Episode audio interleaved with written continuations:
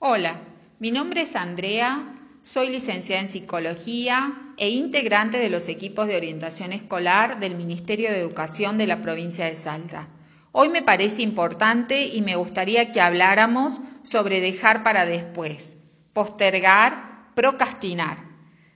Dejar para después tareas escolares o familiares puede transformarse en un obstáculo en tu vida y para ello me gustaría que pensáramos juntos en soluciones a este problema.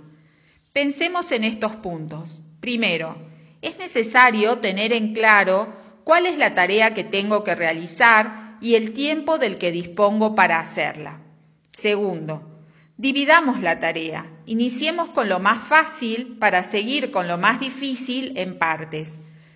Podríamos empezar con 15 minutos para hacer la tarea, luego agregarle otros 15 y así hasta lograr una hora de estudio, por ejemplo. Tercero, hay que buscar un premio o una gratificación a la tarea realizada, algo que me motive a realizarla.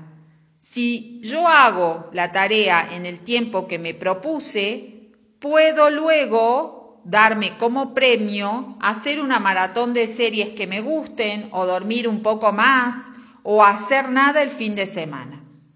Por último, me gustaría recordarte que cada uno hace las cosas a su manera y eso está bien. No existe la forma perfecta de hacer algo y la práctica es necesaria.